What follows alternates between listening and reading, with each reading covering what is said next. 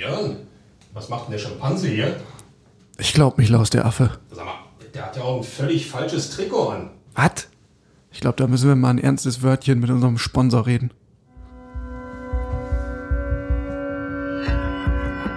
Immer härter. Der Podcast der Berliner Morgenpost.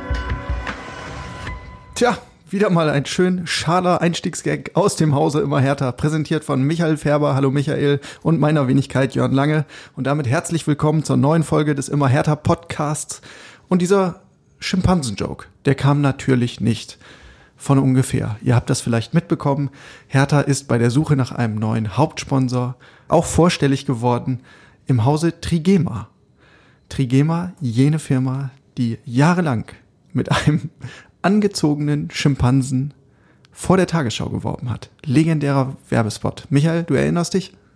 Erstmal hallo Jörn, hallo ihr da draußen und selbstverständlich erinnere ich mich. Vor der Tagesschau lief der, glaube ich, äh, rauf und runter und ähm, ich habe immer ein wenig geschmunzelt, als ich diesen sprechenden Affen dort gesehen habe. Erinnerte mich so ein bisschen an Ronnys Popshow. Ja. Die Älteren werden sich erinnern und äh, Hatte ein wenig Trash-Faktor, aber natürlich unvergessen. Darüber hinaus wollen wir natürlich noch über diverse andere Themen sprechen. Äh, natürlich über die verpatzte Generalprobe beim HSV ähm, und auch den ganzen Ärger um die abgestellten Länderspielfahrer. Aber Michael, fangen wir gleich mal beim Sportlichen an. Wir nehmen heute an einem Sonntagabend auf. Gestern, am Samstag also, hat Hertha den letzten Härtetest absolviert vor dem Pflichtspielstart jetzt am kommenden Freitag, 20.45 Uhr, erste Runde DFB-Pokal bei Eintracht Braunschweig. Und man hat sich mit dem HSV duelliert. Das hatten Herthas Planer und Macher und Verantwortliche sich ja einfach sehr gut ausgedacht, muss man sagen. Denn normalerweise ist der HSV ja immer das Team, das einem neues Selbstvertrauen verleiht, oder? ähm, kann man so sehen. Ich bin ja der Meinung, dass äh, beim HSV derzeit wirklich Großes entsteht. Klammer auf, der ist natürlich zahlungspflichtig in unsere schlechte Witzekasse. Spaß beiseite. Ähm, ich glaube, das hat man sich bei Hertha in der Tat ein bisschen anders vorgestellt. Ähm, auch wenn der HSV natürlich äh, die Ambitionen hegt, endlich wieder in die Bundesliga zurückzukehren und versucht, irgendetwas aufzubauen. Mit einem 0 zu 2 sollte man nicht aus der Generalprobe kommen und ähm, ähnlich wie im Test davor, Jörn, äh, meine ich gelesen, gehört und auch schon von dir berichtet bekommen zu haben, auch der Auftritt an sich war eines 0 zu 2 würdig. Ja, in der Tat. Vor allen Dingen steht bei Hertha zuverlässig die Null. Nur leider an der falschen Stelle. Immer vor dem Doppelpunkt. Ähm, das ist jetzt das dritte Spiel in Folge, der dritte Test in Folge, in dem die Berliner kein Tor zustande kriegen. Vorangegangen war ein 0 zu 1 gegen Ajax Amsterdam und ein 0 zu 4 gegen die PSV Eindhoven. Das heißt, die einzigen Tore in der Vorbereitung wurden erzielt gegen Viktoria Köln. Puh. Immerhin wurde das Tor mal getroffen. Das heißt also, es soll mir keiner sagen, bei Hertha wüsste man nicht, ähm, wo die Tore stehen. Und ich könnte mir vorstellen, dass es äh, auch dem Trainer Bruno Labbadia alles andere als gefallen hat. Ja, dass, dass wir da nicht erfreut sind, äh, das ist uns schon klar. Und es ist jetzt nicht so, dass wir das äh, im Training auch besonders äh, machen. Also wir, wir arbeiten extrem dran, aber wir, wir merken natürlich, dass wir momentan äh, ein Stück zu harmlos sind. Ähm, ich habe es ja eben auch schon gesagt gehabt. Wir, wir kommen so 25 Meter vom Tor kommen wir relativ gut hin. Da, da machen wir es gut, auch durch ein gutes Positionsspiel. Äh, aber alles, was danach kommt, äh, treffen wir oft falsche Entscheidungen und, und äh, sind auch ein Stück unsauber, das muss man auch ganz klar sagen. Äh, fängt an mit einer einfachen Ballmitnahme, wo wir dann deswegen im Grunde die, die Chance verpassen. Aber auch das Abspielen zum Mitspieler fehlt dann oder wie gesagt auch diese, den, diesen Mut, eins gegen eins reinzugehen. Also wir, das sehen wir auch im Training, dass uns das ein Stück abgeht. Ähm, aber das sind Dinge, an denen wir arbeiten müssen. Falsche Entscheidungen, fehlender Mut, Jörn. Trainerdiskussion bei Hertha. Um Gottes Willen, um Gottes Willen. Das ist ja das Schöne bei Bruno Labbadia, der hat in seiner Trainerkarriere im Grunde schon alles erlebt. Ja, also wer mit diese Relegationsdramen irgendwie mitgemacht hat, den schockt nichts mehr. Also der verströmt zumindest äh, die nötige Ruhe. Und ähm, ja, man kann eigentlich nur darauf hoffen, dass dieses dass, dass, dass diese innere Gelassenheit und Überzeugung auch auf die Mannschaft ausstrahlt. Aber man muss gleichzeitig festhalten, die Offensive ist nicht das einzige Sorgenkind, sondern auch in der Abwehrarbeit sah das nicht so wirklich gut aus. Ähm, der HSV hat tatsächlich streckenweise richtig gut kombiniert, muss man sagen. Und immer wenn der Ball lief, ähm, wenn schnell und direkt gespielt wurde, dann ist Hertha sofort in Probleme gekommen. Das war bei beiden Gegentoren der Fall. Ähm, nicht irritiert sein. Das erste Gegentor fiel durch einen Handelfmeter, aber die Art und Weise, wie der Handelfmeter zustande gekommen ist. Das war eben eine solche Kombination und da hat man gemerkt, da stimmt es in der Abstimmung nicht und Hertha ist immer hinterhergelaufen. Halte ich ehrlich gesagt für ein bisschen bedenklich ähm, wenn äh, es in der Abstimmung äh, ja derart große Probleme noch gibt. Wir haben jetzt noch, du hast es gesagt, fünf Tage, vier Tage, sechs Tage bis zum Pokalspiel, also eine Je Woche. nachdem, wann man hört. Wir sagen, wir sagen, wir sagen eine Woche äh, bis zum Pokalspiel, also das steht praktisch vor der Tür. Zumindest sollten da, ähm, ja, ich sag mal, die grundsätzlichen Automatismen in irgendeiner Form vorhanden sein. Das heißt also die, die normalen Laufwege, die, die Abstände, die äh, man in der Kette entsprechend zu halten hat oder auch die Ketten insgesamt einander äh, zu halten haben, ähm, sollten zumindest rudimentär da sein. In jedem Fall sollte ein Zweitligist wenig bis gar keine Torchance bekommen und schon gar nicht zwei Tore schießen. Du sagst es, du sagst es. Jetzt hast du mir letzte Woche vorgeworfen, ich wäre immer so negativ. Darum sage ich jetzt auch eine positive Sache zum Spiel. Denn wenn man ähm, jetzt wirklich einen Spieler herausnehmen sollte oder hervorheben sollte, dann ist das, wenig überraschend, Matthäus Kunja. Ähm, also der hat wieder Spielfreude gezeigt ähm, und gezeigt, wie trickreich er ist und hat immer diese Momente drauf, ähm, mit denen er für Gefahr sorgen kann. Ein anderer hochveranlagter Offensivspieler, nämlich Dodi Luke Bacchio, für den lief es nicht ganz so gut. Der wurde von Bruno Labbadia schon zur Halbzeit ausgewechselt. Ich weiß nicht, wird, ähm, der Dodi Luke Bacchio wird zum echten Problem, habe ich so das Gefühl. Ich war ähm, vor gut einem Jahr, als er als er hier präsentiert wurde bei Hertha selber vor Ort und habe ihn sprechen hören, habe ähm, ja seine Ambitionen äh, gehört und äh, das, was er bis dahin gezeigt hatte, hat ja auch Hoffnung gemacht, dass mehr spielerische Qualität reinkommt.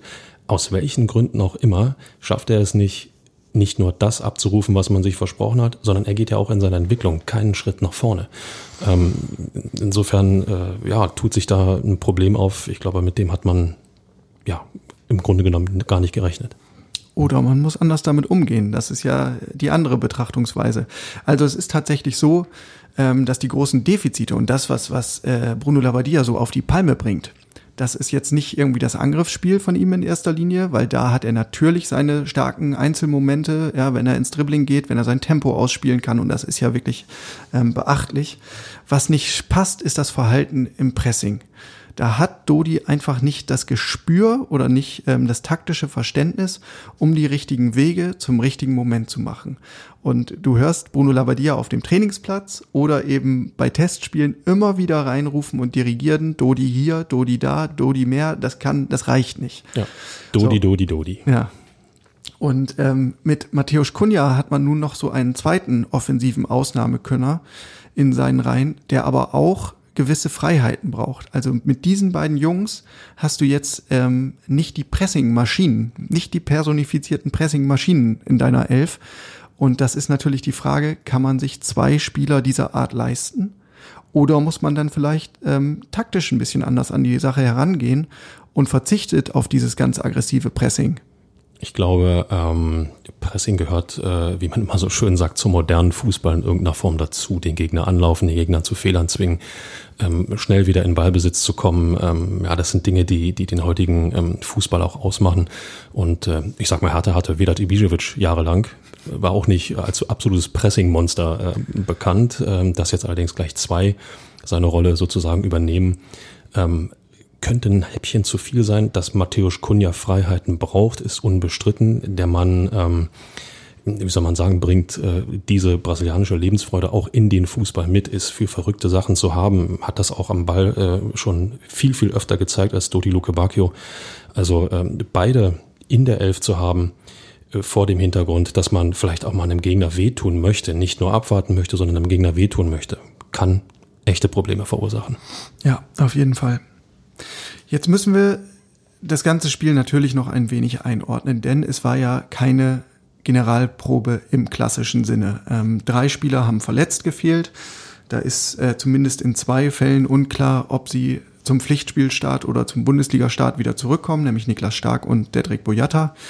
Bei Niklas Stark halte ich es für relativ wahrscheinlich. Bei äh, Boyata habe ich große Zweifel. Und dann kommt noch Santi Ascasiba dazu, der länger ausfällt. So, und dann hast du noch sechs Nationalspieler auf Reisen gehabt. Das heißt, Bruno Labbadia blieb eigentlich nicht viel anderes, als ähm, diese Mannschaft relativ bunt zusammenzuwürfeln.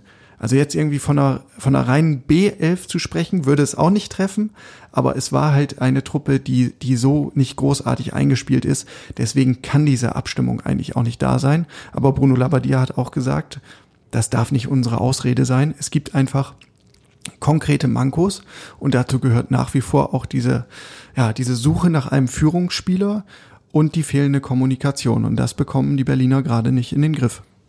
A11, B11, A1, B2, C3, das kann man nennen, wie man will. Fakt ist, wir haben einen Bundesliga-Kader bei Hertha BSC und äh, wer nun 90 Minuten auf dem Platz steht oder 90 Minuten auf der Bank sitzt, ähm, im Normalfall ist ähm, völlig äh, egal. Fakt ist, auch die sogenannten Reservisten äh, oder Ersatzspieler, nennen wir es wie es wollen, die müssen die Bundesliga-Qualität mitbringen. Die können nicht mit Zweit- oder Drittliga-Qualität kommen und eingewechselt werden. Ähm, insofern muss dieses 0 zu 2, auch wenn es nur eine, sagen wir mal, ähm, rudimentäre Startelf war, der versucht das irgendwie zu umschreiben, ähm, muss das ähm, einem äh, Gedanken machen, ohne Zweifel. Ja. Jetzt hatte Bruno Labbadia tatsächlich relativ viel Ärger mit diesen Nationalspielern, die auf Reise sind. Ähm, es geht um sechs Spieler und es geht um die Frage, wann genau kehren die zu Hertha zurück. Wir haben da in der vergangenen Woche drüber geschrieben, relativ ausführlich. Ähm, die Problematik liegt darin, dass einige Nationalspieler mit ihren Mannschaften in Risikogebiete reisen. Das heißt auch, wenn sie aus diesen Risikogebieten zurückkehren, dann müssen sie eigentlich erstmal in Quarantäne. Sie verlieren fünf Tage Minimum und verpassen so unter Umständen den Pflichtspielstart in Braunschweig. Und Michael Preetz oder die gesamte sportliche Führung äh, von Hertha BSC ist da im Dialog mit den einzelnen Nationalverbänden wohl an Grenzen gestoßen, so dass sich irgendwann Bruno Labbadia selbst einschalten musste.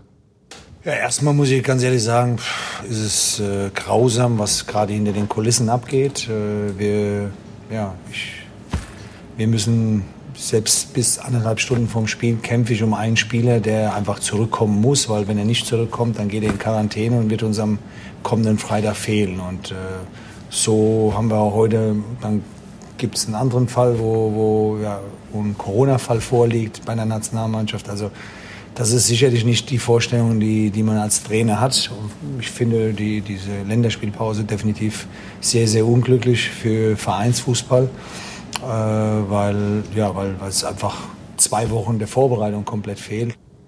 Tja, und diese ganze Diskussion rum, rund um die Nationalspieler, die Telefonate, die organisatorischen Mails, da sagt Labadia, das beschäftigt uns zum Teil mehr als das eigentliche Training und das äh, kann natürlich eigentlich kein Zustand sein. Wenn ihr euch fragt, von welchem Spieler er da konkret gesprochen hat gerade, ähm, es geht um Chris Piontek, der ist mit Polen eigentlich planmäßig im Einsatz am Montag in Bosnien und Herzegowina. Ähm, und damit ist er in einer Risikoregion. So. Und dann kommt er frühestens am Dienstag zurück nach Berlin. Fünf Tage Quarantäne ist mit einem Freitagabendspiel nicht vereinbar. Problem. Ausgang stand jetzt offen. Okay. Ähm, ich sage dazu, man hätte das Problem das sich jetzt stellt, auch konkret anders angehen können. Dass es diese Länderspielpause geben wird, ähm, ist bekannt.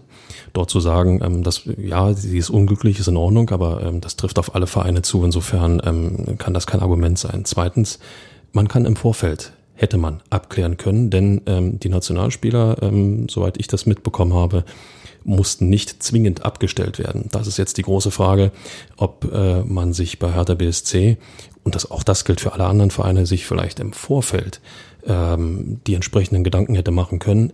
Schicken wir den mit mit der Nationalmannschaft? Muss die Nationalmannschaft eben jetzt mal darauf verzichten? Das ist eben die große Frage, ihn mitzuschicken, jetzt im Nachhinein ihn dann äh, ja praktisch aus einem aus einer halben Länderspielpause, sagen wir mal, wieder zurückzuholen, ähm, ist auch für den Spieler ja eigentlich völlig fragwürdig.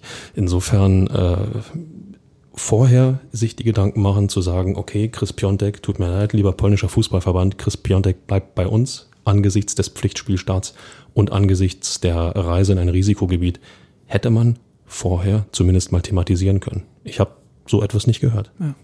Zur Ehrrettung der Hertha-Verantwortlichen muss man dazu noch einschränkend sagen, die neue FIFA-Regelung, wonach nicht zwingend eine Abstellungspflicht besteht, die ist noch relativ frisch. Und so heißt es aus Westend, ähm, die Vereine äh, oder die Verbände, die Landesverbände, pardon, äh, seien nicht besonders kommunikativ. Und ich glaube, das ist noch sehr höflich umschrieben. Herrlich, wie äh, jetzt die Karten sich genau andersrum drehen. Ich der Bad Guy bin und ja. du schön die Blumen abgreifst. Aber mach Her nur weiter so. Ich werde. Das kann ich ja nicht auf mir sitzen lassen. Ey. Ich immer der Negative hier. Nee, nee, nee. Ähm, blicken wir mal kurz auf die übrigen Nationalspieler. Ähm, kleines Roundup dazu. Arne Meyer hat mit der U21 gespielt, äh, 4 zu 1 gewonnen gegen Moldawien, ähm, hat Spielpraxis gesammelt. Rüne Jahrstein hat mit Norwegen 1 zu 2 gegen Österreich verloren. Ähm, gut, Österreich gegen Norwegen hätte ich jetzt, äh, finde ich, finde ich, ist ein, ein erwartbares Ergebnis, aber natürlich wird ihm ja. das jetzt auch nicht äh, besonders viel Selbstvertrauen verleihen. Äh, anders sieht's aus bei Vladi Darida. Der hat mit Tschechien 3 zu 1 gegen die Slowakei gewonnen und dabei sogar einen Assist äh, beigesteuert. Äh, sehr zum Leidwesen von Peter Pikarik und André Duda, die ja auf der anderen Seite dann standen.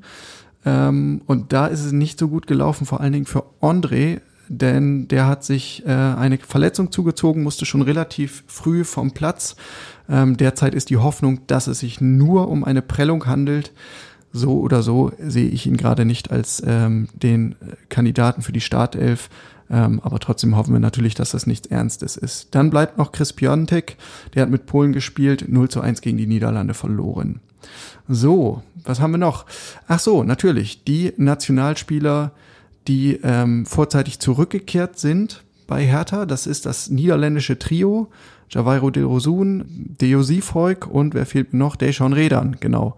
Die haben nämlich äh, ihr Risikogebiet mit der niederländischen U21 umdribbelt, haben also am Test teilnehmen können ähm, gegen Hamburg für Hertha, sind jetzt aber dafür nochmal zur Nationalmannschaft und die kommen dann auch ähm, spät erst zurück, nämlich am Mittwoch. Die spielen am Dienstagabend, kommen am Mittwoch erst zurück nach Berlin, wodurch sich für mich äh, die Vermutung aufdrängt, dass der Volk am Freitagabend gegen Braunschweig vielleicht nicht unbedingt spielen wird, sondern der Routinier Peter Pekarik, also dass Labadia da auf Nummer sicher geht.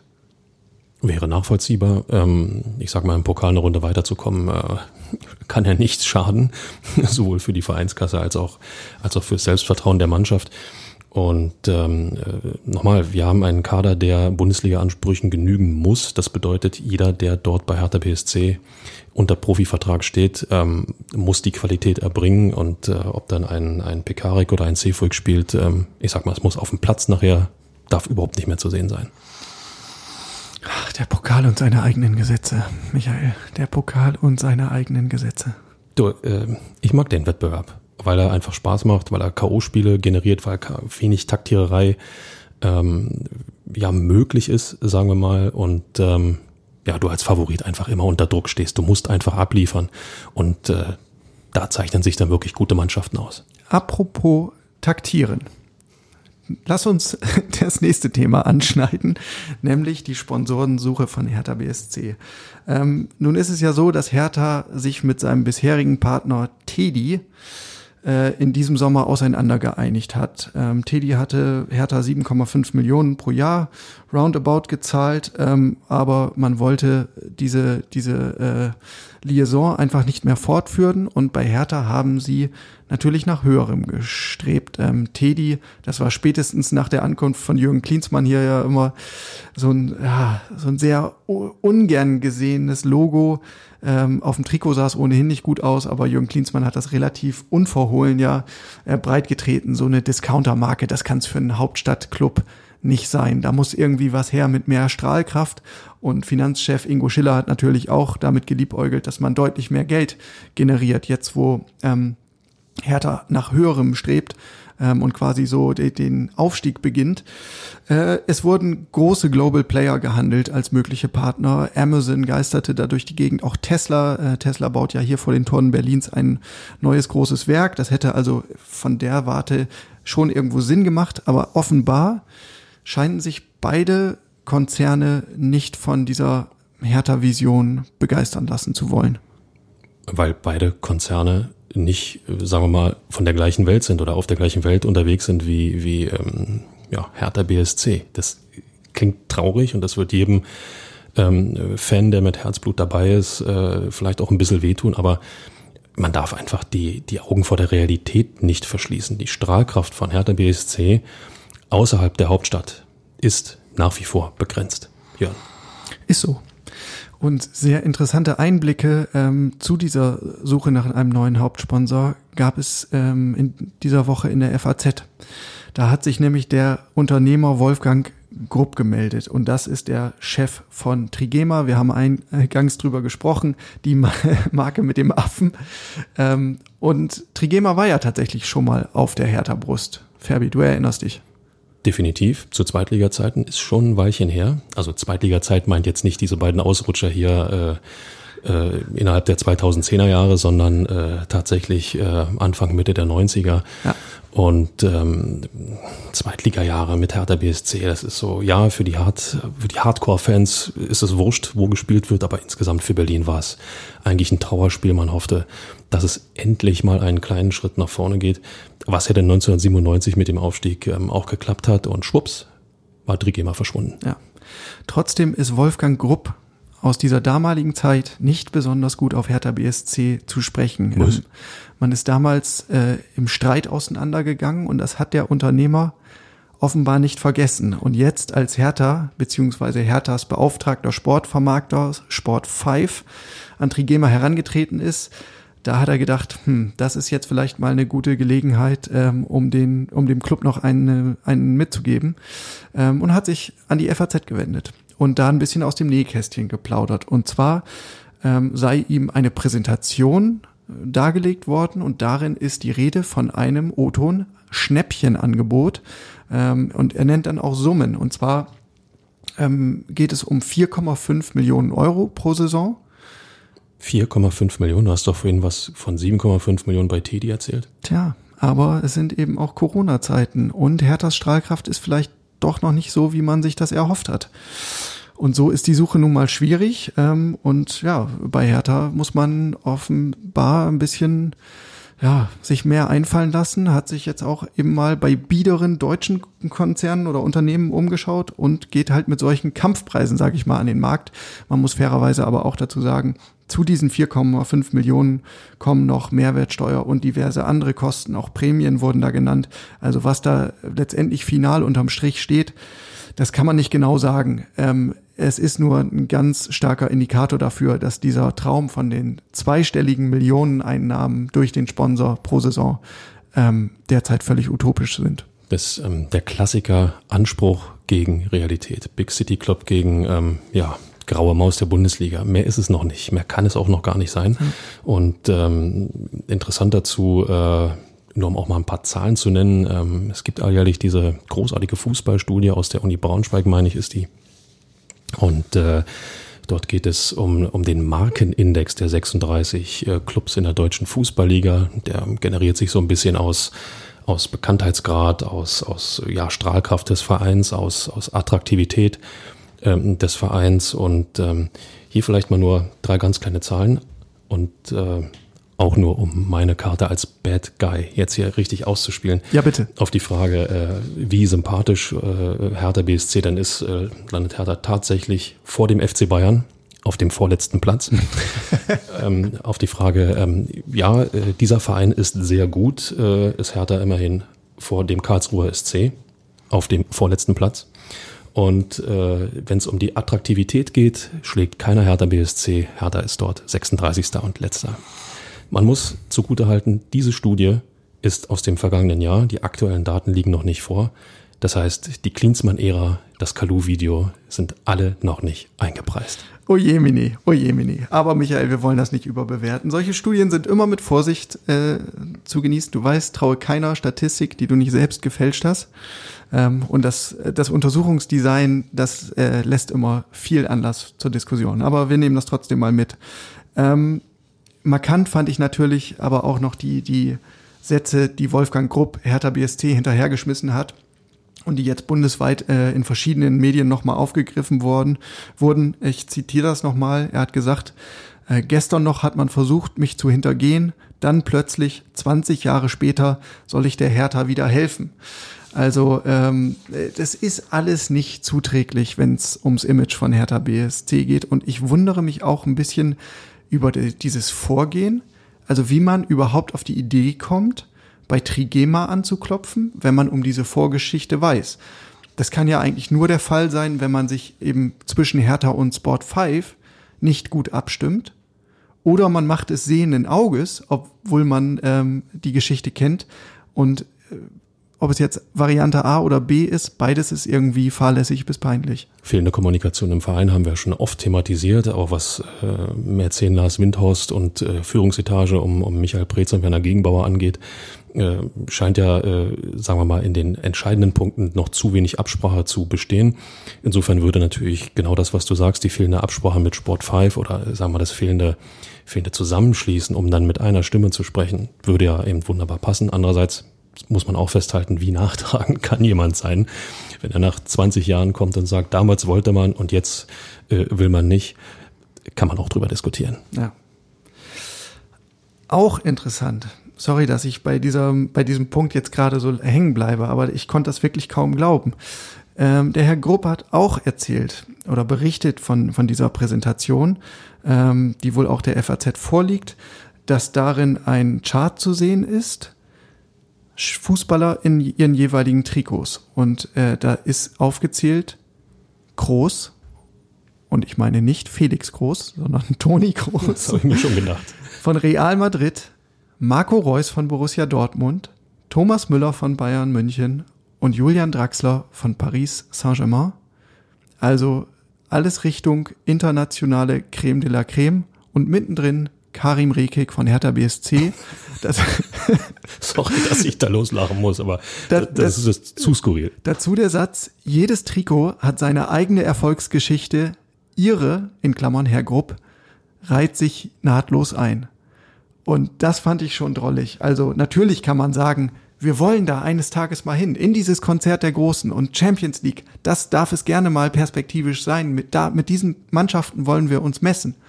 Aber zu sagen, unser Trikot reiht sich da nahtlos ein. Nahtlos.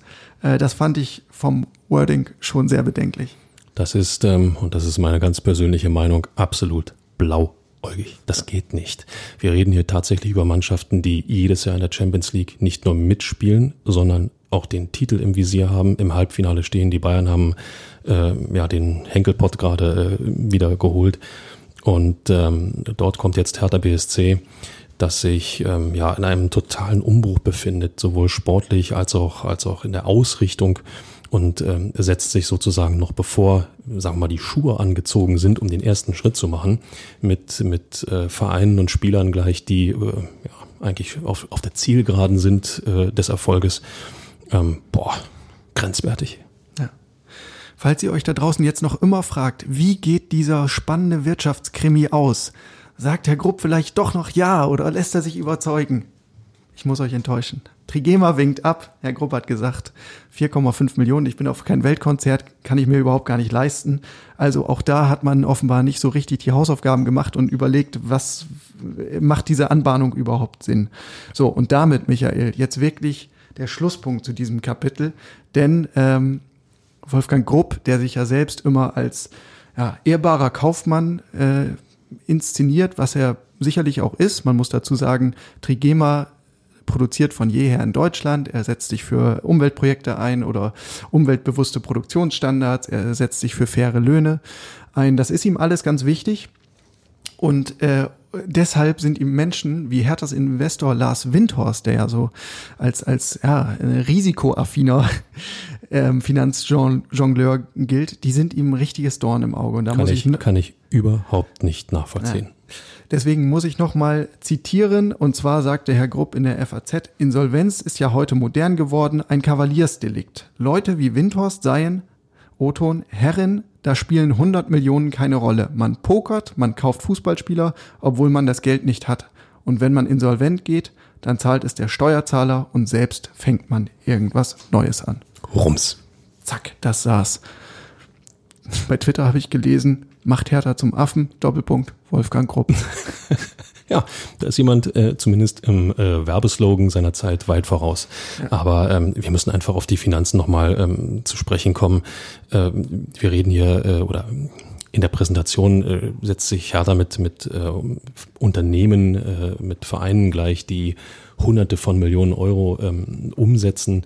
Äh, nicht nur das, auch über die Jahre durch die verschiedenen ähm, Geldquellen, Mäzene, was auch immer, ähm, investiert haben in Verein, in Mannschaften. Ähm, hilf mir schnell auf die Sprünge. Lars Windhorst hat jetzt für die kommende Saison in Aussicht gestellt. Ja, jetzt nochmal frisch 150 Millionen. Jetzt nochmal frisch 150 Millionen. Klingt so nach dem Motto, okay, hier habt ihr nochmal, das ist kein Problem. 150 Millionen Euro, liebe Leute, ist eine Summe, die beispielsweise Paris Saint-Germain in den vergangenen fünf bis sechs Jahren im Schnitt, nochmal im Schnitt, äh, investiert hat. Da waren dann auch mal ein Jahr bei, wo es mal über 250 Millionen waren. Davor gab es auch mal ein Jahr, wo es bloß 70 Millionen waren. Also ähm, diese Summe, äh, Appell an Herrn Windhorst, schon mal die Druckmaschine anwerfen, jedes Jahr 150 Millionen in Verein und Mannschaft investieren, dann ist man in der Lage, äh, es ist leider so, heutzutage im Profifußball, aber aus der Nummer kommt man nicht raus. Erst dann ist man in der Lage, im Konzert der Großen wirklich mitspielen zu können. Von irgendwelchen Erfolgen ist da noch gar nicht die Rede. Ja. Und du hast mit Blick auf PSG jetzt von den von den Transfersummen gesprochen. Die Gehälter, die ja auch nochmal immens sind, die sind dann auch gar nicht mit eingerechnet. Ach, die ne? spielen doch alle für eine Flasche Wein und ein gutes Baguette dort in Paris, wissen so, wir doch. So wie Vedat Ibisevic in Gelsenkirchen neuerdings. Ja, wie sagte er doch gerade über Twitter, äh, bei Schalke 04 das ist ein Topverein, da muss man nicht lange überlegen, dahin zu gehen. So, damit ist eigentlich alles gesagt. Nur noch no nicht von allen. Auch wir haben noch eine kleine Schlussrunde natürlich, nämlich den Ausblick auf die Woche. Da haben wir natürlich den Ernstfall. Es ist endlich soweit. Pflichtspieltime. Freitagabend 20.45 Uhr bei Eintracht Braunschweig. Und es ist kein Geisterspiel, Michael. Allein das ist im Grunde genommen die Nachricht ähm, dieses Podcasts, der, wenn man so will, es ist kein Geisterspiel. Hertha BSC wird vor Zuschauern spielen. Allerdings nur vor wenigen. Also so wie ich es verstanden habe, ich bin vorhin nochmal äh, durch die Blätter geflogen, sind 500 Menschen zugelassen im Stadion. Das ist tatsächlich sehr überschaubar. Gut, aber es dürfen Leute ins Stadion. Das heißt, es wird zumindest eine ähm, rudimentär geartete Fußballatmosphäre geben, da bin ich mir ganz sicher. Ähm, denn auch wenige Leute im Stadion, Jörn, können wirklich Krach machen. Ja, das hast du gerade erlebt, nicht? Also ähm, das musst du uns gleich bitte noch erzählen, denn das Thema Zuschauer, das beschäftigt uns ja auch in Berlin. Ähm, auch Hertha hat jetzt verkündet, erstes Heimspiel gegen Eintracht Frankfurt äh, am 25. September soll vor Fans stattfinden. Ähm, 4000 Tickets ähm, werden in den Umlauf gebracht. Dafür kann man sich bewerben, wenn man Dauerkarteninhaber ist oder war in der vergangenen äh, Saison und zeitgleich äh, Vereinsmitglied, ähm, dann kann man zu den Glücklichen zählen, die dabei sind. Und einen Schritt weiter ist man jetzt schon in Köpenick. Äh, am Samstag wurde gespielt gegen den ersten FC Nürnberg, ein Jubiläumsspiel ursprünglich. Und im Stadion waren, hilf mir noch mal auf die Sprünge, wie viele Menschen? 4500 Menschen tatsächlich. Und das bezieht dann zwar auch die Mannschaften äh, entsprechend mit ein, aber es waren ja. 4500 Menschen vor Ort. Du ja. warst mittendrin. Wie hast du es wahrgenommen? Es war Fußballatmosphäre. Liebe Leute, es war Fußballatmosphäre. Es war ein, äh, ein Signal, dass vielleicht doch mal äh, ein Schritt nach vorn gegangen werden kann Richtung äh, mehr sozialem Leben, Richtung mehr Atmosphäre im Stadion. Und ähm, ich höre viele schon sagen, naja, äh, Olympiastadion, 5000 Leute, was soll denn das? Macht ja überhaupt keinen Sinn, ist überhaupt keine Atmosphäre.